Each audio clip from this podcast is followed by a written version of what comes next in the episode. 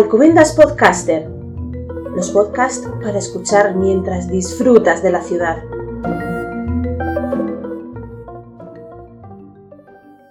Hola Almudena, ¿cómo estás? Hola, feliz. Pues mira, estamos aquí, como sabes, para hablar de un tema en este episodio que es la evolución de los parques de Alcobendas en los últimos 25 años. Diseños, biodiversidad, equipamientos, Vamos a ver si somos capaces de decir algo que tenga interés para la audiencia. Bueno, seguro que lo va a tener porque yo me he leído un poquito así lo que tienes que contar y me parece súper interesante y, y, como te decía antes, que vamos a ver los parques de Alcobendas de otra manera. Muchas gracias. Bueno, pues si quieres, si no te parece mal, empiezo yo presentándote a ti, ¿vale? Perfecto. Félix Carballera es ingeniero forestal por la Universidad Politécnica de Madrid y cuenta con más de 120 cursos de posgrado en las distintas disciplinas relacionadas con la gestión de la infraestructura verde urbana. Habéis oído bien, 120 cursos. Profesionalmente, empezó como director técnico en empresa privada de jardinería y paisajismo. Tiene escritos gran cantidad de artículos en las revistas Laboreo y revista Parques y Jardines, de Grupo Laboreo, de la que ha sido coordinador técnico entre los años 1987 y 2010. Desde el año 1999 es funcionario de carrera en el Ayuntamiento de Alcobendas. Esa suerte que tenemos. Y desde el 2007 ostenta el puesto de jefe de departamento de medio ambiente. También esa suerte que tenemos en Alcobendas y en el Ayuntamiento. Hace unos años le fue impuesta la medalla de plata de la profesión por el Colegio Oficial de Ingenieros Forestales de Madrid. Compagina su actividad municipal con el cargo de secretario general de la Asociación Española de Parques y Jardines Públicos. Desde el 2007, ¿no, Feliz? Sí, exactamente. Sí. Y desde 2009 lleva también la dirección de la revista Parhab.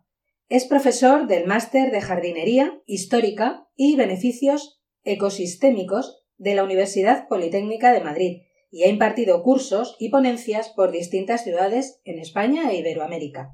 Disfruta de la naturaleza en general y de la botánica en particular, de la buena música, del rock de los 70 hasta Bach. Sí, sí.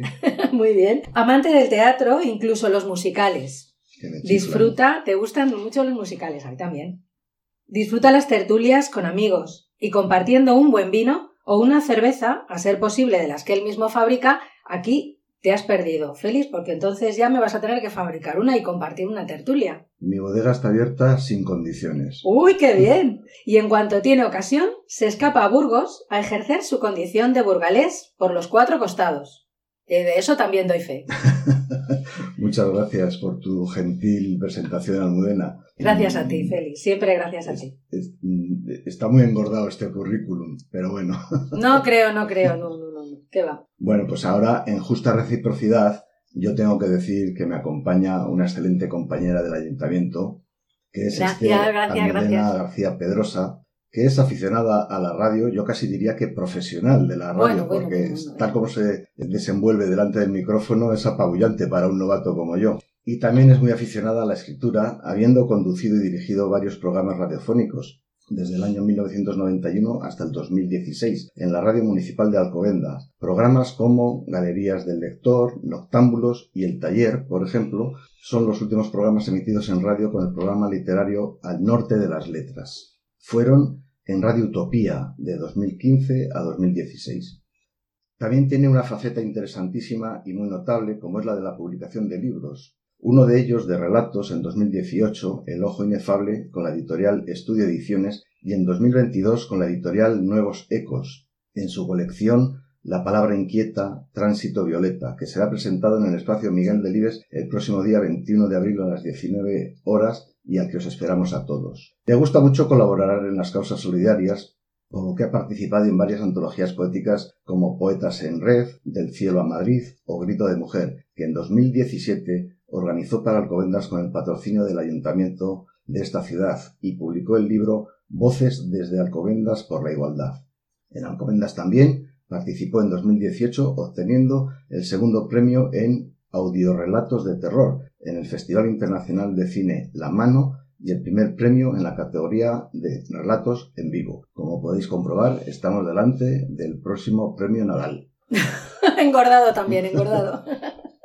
bueno, pues no sé, Félix, yo creo que podemos empezar a hablar ya de la evolución de los parques de Alcobendas en los últimos 25 años, diseños, biodiversidad y equipamientos. Antes, yo creo que en estos temas siempre es bueno hacer un poquitín de historia, no excesivamente larga, porque no se trata de irnos hasta tiempos muy, muy pretéritos, pero los que vivimos en Alcobendas, como has comentado en mi currículum, yo no soy de Alcobendas, pero vivo en Alcobendas desde hace más de 25 años y ya eh, me siento un alcobendense más. Em, ahora mismo podemos disfrutar de más de 2 millones de metros cuadrados de zonas verdes públicas distribuidas por toda la ciudad. Pero esto no siempre ha sido así, evidentemente. O sea, ahora mismo son dos millones. Yo cuando lo he visto me ha parecido, digo, de verdad, Alcobendas es tan grande y tiene tanta zona verde. Dos millones, 20 hectáreas, si lo quieres decir en los dos términos. Pero como te decía, esto no fue siempre así. Fue a raíz del año 78, con la llegada de la transición y la aparición otra vez de los nuevos eh, ayuntamientos democráticos, lo que apostaron decididamente por una reconversión urbanística de las ciudades en la que conllevaba de forma inherente un aumento significativo de los espacios verdes. Hasta ese momento podíamos decir que en Alcobendas existía el parque de toda la vida, como le llama la gente, que es el actual parque Asturias Cantabria, que estaba ahí muy en el centro, muy accesible a todos los ciudadanos. Que por cierto esto quedó muy bonito con la última remodelación que hemos hecho se le ha querido dar una continuidad, pero ya dentro de unos parámetros de, de, modernidad, accesibilidad, inclusión, etc. O sea que fue el primero que tuvimos en Alcobendas. Podría decir que es el parque de toda la vida. De toda la vida. Luego, al poquito tiempo, apareció también el parque que actualmente le denominamos Víctimas del Terrorismo y que, que está donde la menina, digamos, a la derecha, para que la gente que nos escuche, los, los alcobendenses sepan cuál es. Exacto. Y que en aquel momento de su creación se le llamó Parque de Andalucía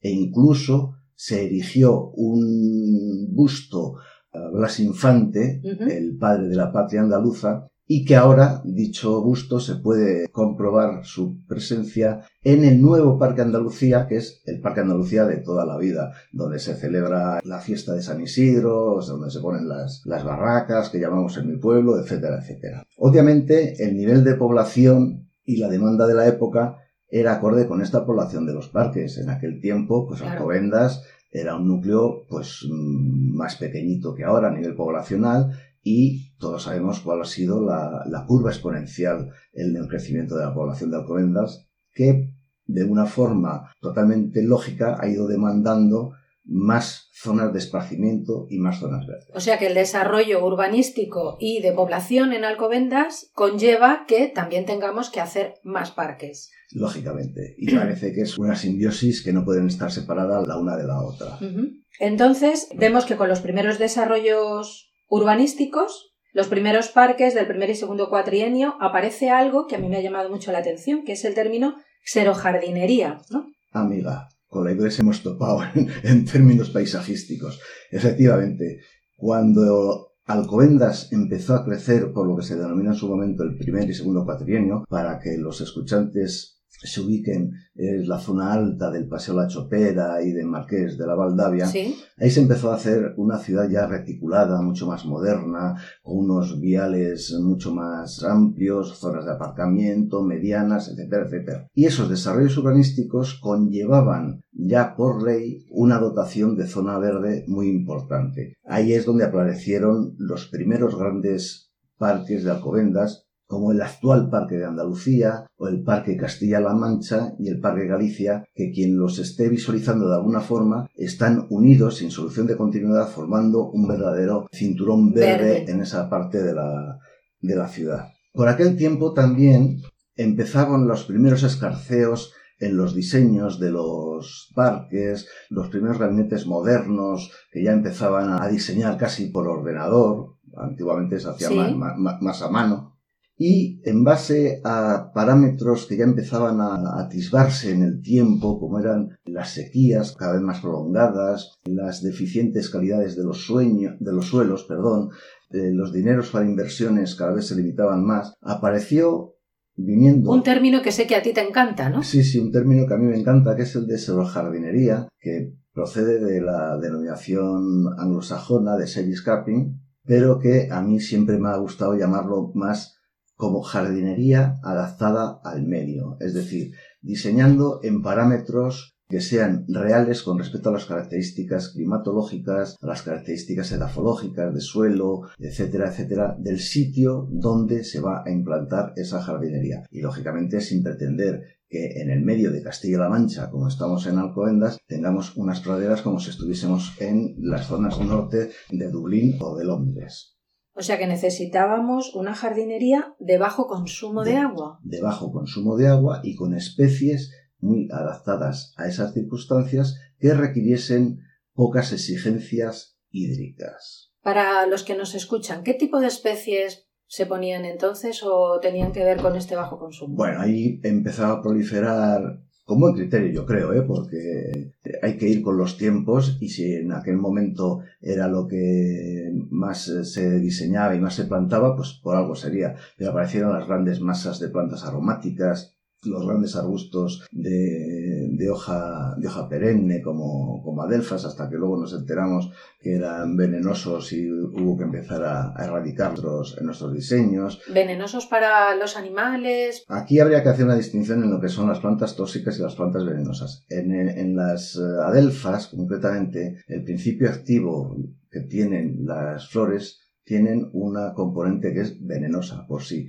pero cuidado, que no se alarme el personal, porque para que tenga el carácter venenoso habría que hacer una ingesta de unos 120 gramos de ese principio activo. Y para comerse 120 gramos de ese principio activo había que comerse varios, tenías que varios estado, camiones de abelfas. Tenías que haber estado en ayuno intermitente que se lleva mucho ahora durante mucho tiempo. Y, comer, no intermitente. y comerte un camión de adelfas. un camión de adelfas. Directamente. O sea que entonces... Eh Claro, así, eh, ahora yo como paseante y visitante de los parques, es verdad que hubo un momento que veías como muchos romeros, lavandas Exacto. y todo eso que... Ah, aún, muy hoy interesante. Las, aún hoy las utilizamos. Sí, las hay. Pero no de una forma exclusiva, sino ya compaginándose con otras especies de mayor interés eh, paisajístico o, como decimos los botánicos, de interés taxonómico. Y de esta sequía de agua y de este tipo de especies, ¿a qué pasamos? Pues pasamos a algo muy interesante. No me quiero poner en plan abuelo cebolleta, pero quiero recordar el año 1989 y una gran sequía que hubo en la Comunidad de Madrid en particular y en España en general. Pero aquí en la Comunidad de Madrid la sufrimos con mucha, con mucha virulencia hasta el punto que la presidenta de la Comunidad de Madrid eh, por aquel tiempo, a la sazón, doña Esperanza Aguirre, tuvo que sacar un decreto prohibiendo el riego de las zonas verdes públicas, salvo que contasen con tres circunstancias muy concretas que si me permitís os las voy a recordar. Sí, sí, por favor. Estaba permitido el riego de las zonas verdes públicas en aquellas circunstancias donde éstas estuviesen dotadas de riego por goteo, algo muy poco inusual en aquel tiempo. O bien que estuviesen clasificadas o calificadas como parques históricos. Esto salvó muchos parques históricos de, de, de Madrid. Empezando ¿Y por... en Alcobendas había algún parque histórico? No, no estaba considerado histórico, No. claro. Y la tercera componente que se admitía era que tuviesen dotación de agua regenerada para riego, lo cual era también bastante poco probable en aquel tiempo. Esto hizo que se perdieran gran cantidad de zonas verdes, tanto del dominio público como incluso de chalés y de fincas privadas, etcétera, etcétera. Pero el Ayuntamiento de Alcobendas, los gobernantes y técnicos de aquel momento, tuvieron una visión preclara, iniciaron dos vías muy interesantes para compaginar esa posible estanquidad de la sequía que podría producirse años posteriores, como por desgracia. Porque había que prever que pudiera pasar a partir de ese momento más frecuentemente, no solo ese año. Correcto. Y creo que el tiempo les ha dado la, La la razón. razón absolutamente. Muy bien, pues se creó, por un lado, una red de sondeos subterráneos, de pozos, que, distribuidos estratégicamente en el tejido del término municipal, nos permitían el dotar de agua de riego a las zonas para dar esos riegos de emergencia y que no les pusiesen en compromiso en caso de una sequía severa. Y por otro lado, y aprovechando una emisión de fondos europeos, se hizo un proyecto interesantísimo para crear una red de agua regenerada que procedía desde la estación depuradora del arroyo de la Vega y conectaba a través de una arteria de casi 14 kilómetros de longitud hasta el Cerro Platero, el depósito de Cerro Platero. que seguramente casi todos los que nos escuchan le conocen, pero para quien no, es decirles que está ubicado en la zona alta de la avenida Marqués de la Valdavia, mm, junto más o menos a lo que es ahora el restaurante Amarras. Pues ahí tenemos el depósito municipal, que es el que está... Oye, y que no es poco, 14 kilómetros. 14 kilómetros, 14 kilómetros de, tuberías, aproximadamente la distancia entre Madrid y Alcobendas. Un obrón. Un obrón. Un obrón, pero eh, un obrón que a día de hoy todavía estamos disfrutando del gran beneficio que nos mm, ofrece de cara al sostenimiento ambiental de nuestros parques, a la dotación de agua regenerada, que el agua regenerada no es más que el agua que entra en la estación depuradora y que mediante un procedimiento terciario la vuelven a regenerar. El terciario que tenemos en la depuradora nuestra es de procedencia israelí, de última generación, a través de infrarrojos, etcétera, de ultravioleta, perdón, y tenemos un agua que en condiciones normales se iba a tirar nuevamente al efluente del arroyo y esa la recuperamos para darla un segundo uso. Algo que a nuestros parques jardines les viene fenomenal, porque además, y lo diré como anécdota, es un agua que viene un poco cargadita con nitratos y fosfatos, con lo cual, a la vez que estamos regando, sin querer o queriendo, estamos abonando nuestras zonas verdes públicas. Qué interesante, Félix, qué interesante. Bueno, ya tenemos el agua, ya tenemos previsto que puede haber sequías, eh, hemos avanzado en que hay necesidad o surgió necesidad de hacer más parques. ¿Cuándo nos empezamos a fijar en algo tan visual como es el diseño? No nos damos cuenta eso del obrón, de la infraestructura, del agua, pero vamos al diseño. ¿Cuándo empieza aquí en Alcobendas esto? Está, está muy claro, Almudena, o yo por lo menos lo tengo, lo tengo muy claro. Hasta este momento los parques que hemos comentado, pues bueno, tenían unos diseños pues como muy convencionales, por así decirlo, ¿no? Muchas praderas, muchos árboles, la biodiversidad a nivel de árboles y arbustos era muy, muy, muy, muy limitadita, como diríamos, se plantaba sota, caballo y rey prácticamente. Entonces, con el desarrollo urbanístico del arroyo de la Vega, surge lo que iba a ser el embrión de un gran pulmón que ahora mismo tiene la ciudad, que no es otro que el Jardín de la Vega, un parque de unos 180.000 metros cuadrados y del que todos estamos muy, muy orgullosos. Aquí el proyectista empezó a echar un cuarto a espadas en el tema de diseño. Posteriormente, esto sería sobre el año 90 96, 97, 98 aproximadamente. Pero luego en el 2004 hubo una nueva remodelación para completar de alguna manera a lo que no había podido llegar el proyecto de urbanización y ahí ya se hizo una remodelación que pensaba única y exclusivamente en el diseño y para dar una vocación de jardín botánico a este parque. Creo que te lo he escuchado a ti, que son casi 400 especies distintas de árboles y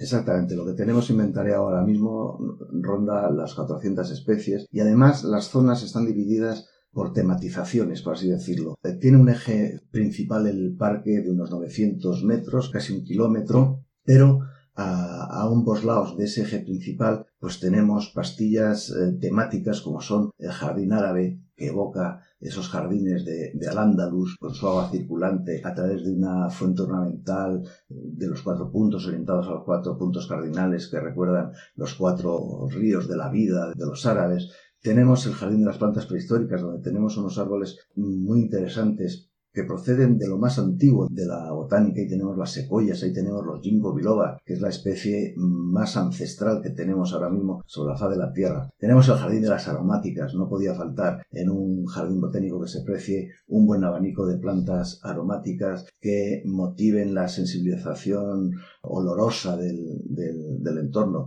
Los parques no solamente hay que verlos, los parques hay que sentirlos, hay que olerlos, hay que tocarlos. Las texturas de los, vegetales es tremendamente interesante. El hecho de que se puedan ver, tocar, oler, nos pone en disposición de que cualquier ciudadano, aunque tenga limitaciones sensoriales, puede disfrutar de los parques. A mí me gustan estos términos indicar que los parques simplemente lo que hay que hacer es vivirlos, vivir los parques. Claro, no nos damos cuenta que no son ni más ni menos que trocitos de la madre tierra y que podemos disfrutarlos, como tú dices, con todos los sentidos. Correcto.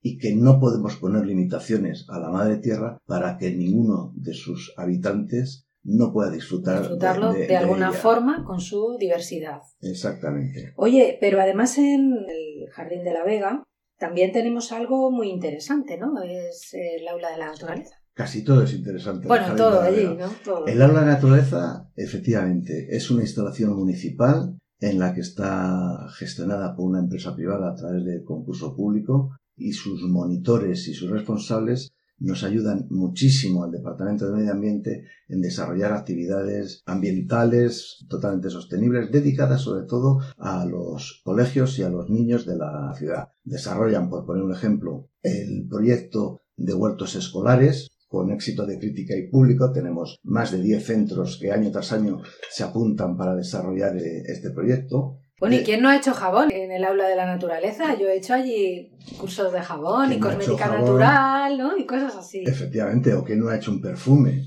Incluso hasta un curso de conducción ecológica. Totalmente, interesantísimo. Aunque llevemos muchos años de carnet de conducir, siempre se aprende cosas muy interesantes en ese, en ese curso. Sí, además es que tiene un personal que da gusto de estar con ellos, con los niños les encanta y los que hemos hecho como ciudadanos ya menos niños, ya casi ancianos, cursos, nos ha, vamos, que son gente extraordinaria, da gusto estar con ellos. Las celebraciones del Día Mundial de Medio Ambiente, que suele estar alrededor del primero de, de, junio, como sabes, porque el Día Mundial de Medio Ambiente es el, el 5 de junio, el oficial, por así decirlo, porque luego hay otros días que siempre hay alguna cosa que celebrar desde el punto de vista de la naturaleza, pero para los más clásicos, el 5 de junio es el día tradicional. Las fiestas y los eventos lúdico-festivos que se celebraban siempre orbitando alrededor de temas ambientales y para los que contábamos con la inestimable colaboración de los monitores y monitoras de la naturaleza han sido siempre de una aceptación por parte del ciudadano muy encomiable. Y allí mismo en esa ubicación está el Museo del Bonsai. Un poquito más adelante está el Museo del Bonsai con una colección importantísima de bonsáis propiedad del Ayuntamiento de Alcobendas y hay otros ejemplares también muy interesantes cedidos por otros coleccionistas. Por poner un, ejemplo y a modo de anécdota, tenemos ejemplares de la colección particular de Felipe González. De hecho, el diseñador y actual cuidador del, museo es el gabinete de Luis Vallejo, que Luis Vallejo es un paisajista muy, muy afamado, que es el que ayudaba a Felipe González en el montaje y el cuidado de los eh, arbolillos que había en el Palacio de la Moncloa. Y luego allí también tenemos el antiguo invernadero en el Jardín de la Vega, que ahora es escuela de Correcto, teníamos una, una, estufa caliente, que era el, como llamamos nosotros, a lo que era el, el invernadero, con planta tropical y subtropical, y que por circunstancias del destino tiene un edificio muy singular y que ahora pues se ha reconvertido en una escuela de circo. Esperemos que sea un semillero del Circo del Sol, por ejemplo. Pues sí, claro que sí. Bueno, pues de tu mano y oliendo y sintiendo las flores y los árboles de Alcobendas, nos hemos puesto ya en los nuevos desarrollos urbanísticos. Efectivamente. Y la ciudad sigue creciendo, sigue creciendo en población y a una población a la que hay que darle una dotación. Y Alcobendas, en ese sentido, tiene vocación de ciudad de alta calidad y a los ciudadanos hay que darles alta calidad en el urbanismo y alta calidad en las zonas verdes que van anexas a ese urbanismo. Y así surgió hace unos años el desarrollo urbanístico de Val de las Fuentes y Fuente Lucha y aquí ya la apuesta por la biodiversidad a nivel arbóreo sobre todo y arbustivo, pero fundamentalmente lo que más me enorgullece es el, incremento de la biodiversidad en términos de especies arbóreas fue ya absolutamente incuestionable. Ya nos olvidamos de los chopos, de los olmos, de los plátanos de sombra que se plantaban en, otros tiempos porque era lo más barato y lo más rápido y estamos ya en especies más de 185 especies en las calles distintas, en las calles de las Fuentes y de Fuente Lucha. ¿Qué, tipo de especies son? Para los que somos pues, bastante ignorantes en, en árboles. Tenemos árboles en las que se pretende compaginar mucho las texturas y los colores de las hojas, eh, las coloraciones de los otoños, las floraciones de primavera y verano que sean alternadas para que en toda época haya eh, esa transición en cuanto a la floración. Así tenemos perales de flor, manzanos de flor, árbol de los faralillos, colruterias, tenemos eh, alces, alisos, los cinamomos, que una, son una preciosidad, son muy difíciles de cultivar, pero una vez que se hacen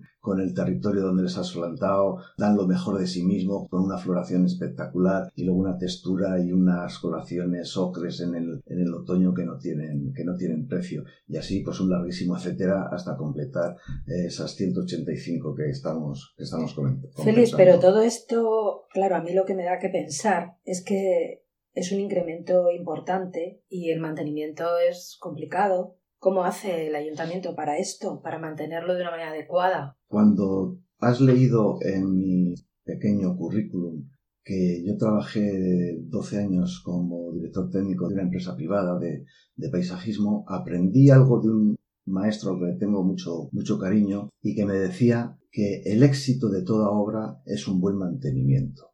Y efectivamente, no sirve de nada el hacer grandes desarrollos urbanísticos muy bien dotados de zonas verdes, etcétera, si luego no se los va a proveer de un mantenimiento adecuado. Y en este caso concreto, Alcobendas ha apostado por dos modelos distintos, dos modelos complementarios, pero dos modelos igualmente eficaces. Por un lado, tenemos la gestión directa a través de nuestra empresa municipal de servicios, la conocidísima y queridísima Seromal, y conforme iban apareciendo estos desarrollos urbanísticos, se optó por hacer alguna experiencia en relación a la externalización con empresas privadas y ahora mismo conviven los dos sistemas, la gestión directa y la gestión indirecta, conviven perfectamente, no se trata de compararlos, ni uno es mejor que otro, los dos tienen cosas buenas, cosas malas, pero el hecho de que convivan yo creo que enriquece a los dos sistemas. Bueno, pues llegamos a un punto que ocurre en la mayoría de las ciudades que crecen así tanto como Alcobendas, en la Comunidad de Madrid, que es que llegan las infraestructuras, el metro, cercanías. Nos lo habían prometido mucho tiempo y llegó primero el tren de cercanías que a efectos de nuestra infraestructura verde, de nuestros parques y jardines, no tuvo demasiada repercusión. Pero Posteriormente llega el metro tan ansiado también, que nos conecta con el resto de Madrid, de prácticamente la totalidad de, Madrid, sobre todo de su núcleo central, y nos llega hasta el mismísimo centro de Alcobendas, y ahí sí, ahí las afecciones son importantes. La más significativa, lo digo para los, y perdónenme la expresión, para los más viejos del lugar, entre los que me incluyo, es que la parada de metro de Marqués de la Valdavia provocó el que nuestro queridísimo Parque de Cataluña desapareciese. Profesionalmente, yo siempre le he denominado como el verdadero parque de Alcobendas. Tenía la estructura, tenía la composición, tenía la distribución que viene en los libros cuando se define lo que es un parque. Y tenía una serie de elementos y de hitos que lo definían perfectísimamente. Cuando la Comunidad de Madrid nos propone que ahí va a haber una estación de metro, se le pide que por encima de ello queremos recuperar el Parque Cataluña. Y el Parque Cataluña nuevo es un Parque Cataluña excelente, con unas calidades de materiales y de instalaciones de última generación en el momento que se construyó. Y hemos mantenido y recuperado algunos de los hitos que nos evocan el antiguo Parque de Cataluña. Ahí está la Fuente de la Sardana, ahí está la Fuente del León, está nuestro queridísimo templete de música tan usado por los eh, compañeros profesores y alumnos de la, escuela, de, música. la escuela de música que no está en un concierto en un domingo de primavera y ahora se puede estar más cómodamente porque le hemos sombreado las gradas, con lo cual se va a sufrir menos los rigores estivales. El antiguo mirador y, como no, ese lago central que había con su geyser y ahora se ha convertido en un estanque con un perímetro novedoso, eh, bordeado de especies que no teníamos antes, es lo que hemos aprovechado también para incrementar la biodiversidad en el parque, pero que de alguna forma evoca también aquel parque. Pues Félix, hablando del Parque Cataluña, te voy a contar un secreto.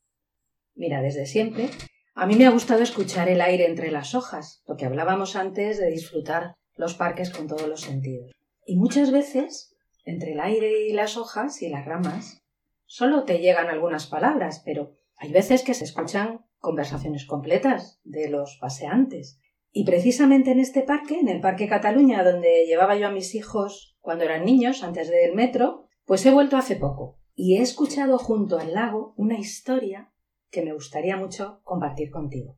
Por cierto, ¿recuerdas que hace unos días te pregunté cómo se llamaban unas flores que hay junto al lago y que me dijiste que se pusieron con la remodelación del parque? Exacto. Bueno, pues han sido precisamente estos acantus los que me han susurrado esta historia alcobendense que te quiero contar. Lo único que no cambia es que todo cambia. Su nombre, Darina, significa regalo, y desde luego lo ha sido para mi familia, el mejor regalo. Mirándola hoy, me doy cuenta que sus ojos zafiro no han cambiado. También sigue siendo tan delgada. En los ochenta, a sus diez años, estaba un poco menos desarrollada que los niños de su edad.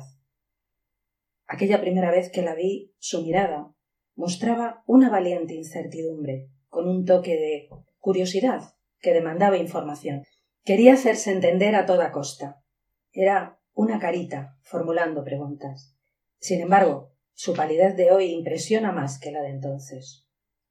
Porque aquella, pues, era propia de la falta de sol, y la de hoy es color miedo, del que congela la sangre y borra las mejillas. Hemos podido traer a Darina con sus dos hijos, rubios y saludables, pero tan asustados. Y pienso que lo único que no cambia es que todo cambia. Por ejemplo, el corazón. El corazón se multiplica o se divide. Se divide cuando tu hijo Bogdan está llamado a hazañas, digamos, épicas en su país. O se multiplica tantas veces como hijos y nietos vuelven a casa. ¿Cómo ha cambiado el Parque Cataluña? me dice ella. No lo conocía así. Mira qué hermosas estas flores alrededor del lago. ¿Florecen ahora en primavera? No las recuerdo, como yo siempre venía en verano. No, son perennes. Se llaman acantos. Pero no estaban antes de la remodelación del parque, le digo yo. A mí lo que me cuesta ver aquí es la boca del metro. Mira, algo no ha cambiado. ¿Ves los olivos y los cipreses? Son los mismos que estaban en el parque cuando tú venías cada verano. Como puedes ver, tampoco ha cambiado mi afición por las plantas.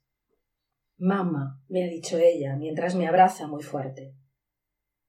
Darina, sé que no puedo borrar en un solo día las imágenes de las últimas semanas, ni la incertidumbre por los que dejaste allí, a tu hermano o a tu marido.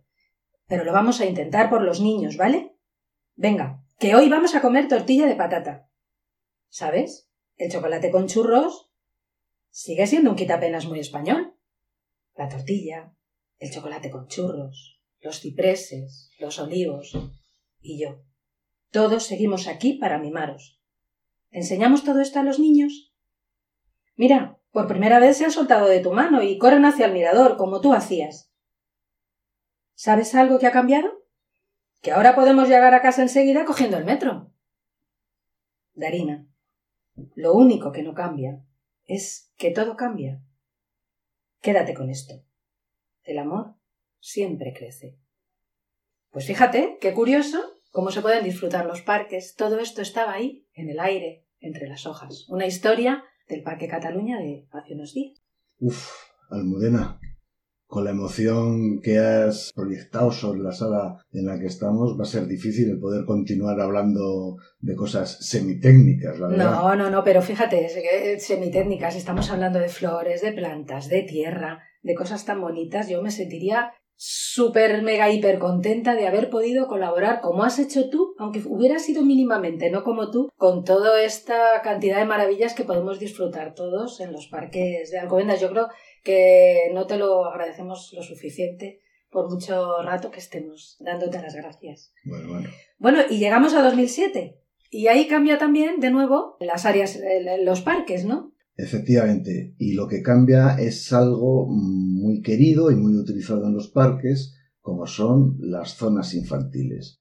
Hasta ahora, las zonas infantiles se diseñaban más o menos grandes, em, con un gran abanico de posibilidades en relación a, los catálogos que tenían las distintas empresas montadoras, etcétera, etcétera, pero en el 2007 surge un cambio de paradigma porque apostamos por lo que denominamos en su momento las áreas tematizadas, es decir, áreas de mayor superficie y que tuviesen un hilo argumental en su interior para recreo de los usuarios, en este caso de nuestros niños. De esta forma surgió otra vez, sale a la palestra el Jardín de la Vega, la primera gran obra que fue el Parque de Aventuras que está instalado en el Jardín de la Vega. Un éxito sin precedentes, ¿Que se llama así el barco pirata o eso es popular? Es el barco de aventuras. El proyecto, cuando se hizo, se llamó barco de aventuras. Lo que pasa que a todos nos recuerda pues un barco pirata de tres mástiles. A otros les podía recordar una carabela de Cristóbal Colón, pero bueno, la fantasía es, es libre y si no nevero y entrovato, evidentemente. Claro, como eh, van todos los niños, pues el barco pirata, la ilusión de todos los niños. El barco pirata y ahí, y ahí se ha quedado. En este área surgió una nueva intención con mucha decisión, no era un experimento, y era que el suelo de caucho que garantizaba que las caídas de los niños estuviesen amortiguadas, etcétera, etcétera, fuese un elemento decorativo de diseño, como se sabe, asemeja el mar con sus olas, etcétera, pero que también fuese un elemento de juego, con lo cual fue la primera zona en la que se empezó a dar volumen al suelo de caucho. Ya no era una superficie horizontal, sino que empezó a tener volúmenes que permitían en sí mismos la práctica del juego por parte de los usuarios. Esto después se repetiría de alguna forma en otras zonas tematizadas como el hormiguero que vino después, el poblado del oeste que está aquí en Fuente Lucha, junto a la máquina del tren de Marques de Valdavia. La estación lunar. La estación, la estación lunar, esa está en el Jardín de la Vega.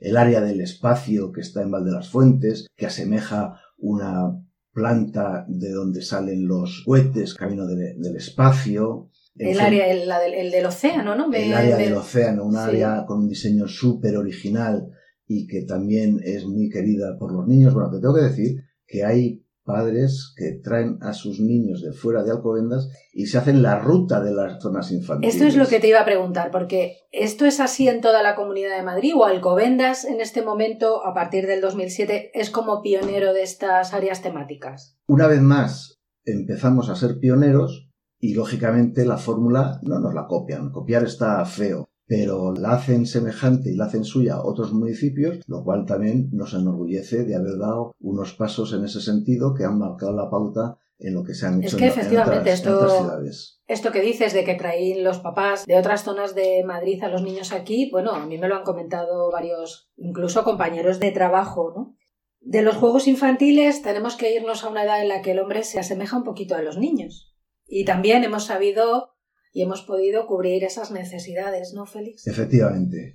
La necesidad era un hecho palpable y el deseo de hacer la realidad también. Y gracias a que la calidad de vida de nuestros mayores cada vez es más larga, afortunadamente, pues demandan la posibilidad de poder hacer más ejercicio, de estar más en contacto con la naturaleza urbana, que son nuestros parques, y se han ido incrementando paulatinamente las dotaciones de aparatos para ejercicio biosaludable en los que los, eh, nuestros mayores, o bien por sí solos, o bien compartiendo cuadrillas que se reparten los aparatos, pues pasan unos ratos de ocio estupendos a la par que hacen pues esos ejercicios cardiovasculares, todos a su nivel y todos según sus posibilidades, como ponen los carteles indicadores en cada zona, pero que de alguna manera les ayuda también a socializar, pero en este caso concreto de una forma sana mediante el ejercicio y que luego les permite ir a tomar el vinito o el vermú la cervecita de mediodía,